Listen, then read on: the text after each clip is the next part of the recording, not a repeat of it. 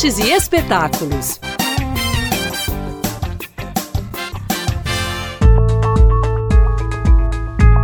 Integrando a nona festa da francofonia em Belo Horizonte, a exposição Sob a Pele é inaugurada no espaço expositivo do Centro Cultural Unimed BH Minas.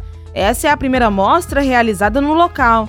As imagens trazem frutas danificadas que são consideradas impróprias para venda, mas consumíveis. As fotografias de Pauline e Daniel apresentam 13 frutas típicas do Brasil e sete imagens que fizeram parte da edição francesa da exposição.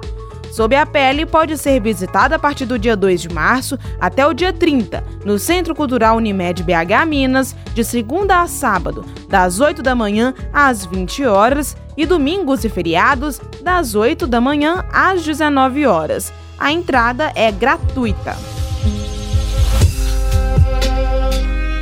E está chegando a décima edição do Festival Japão em Minas. Dessa vez, o evento será realizado no Expo Minas entre os dias 3 e 5 de março. Nesses três dias, o público poderá conhecer mais sobre a cultura japonesa e suas mais belas tradições. A expectativa dos organizadores é de que 30 mil pessoas visitem o festival.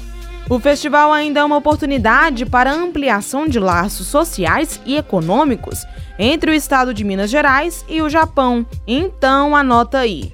Festival Japão em Minas entre os dias 3 e 5 de março no Expo Minas. Então, programe-se e divirta-se.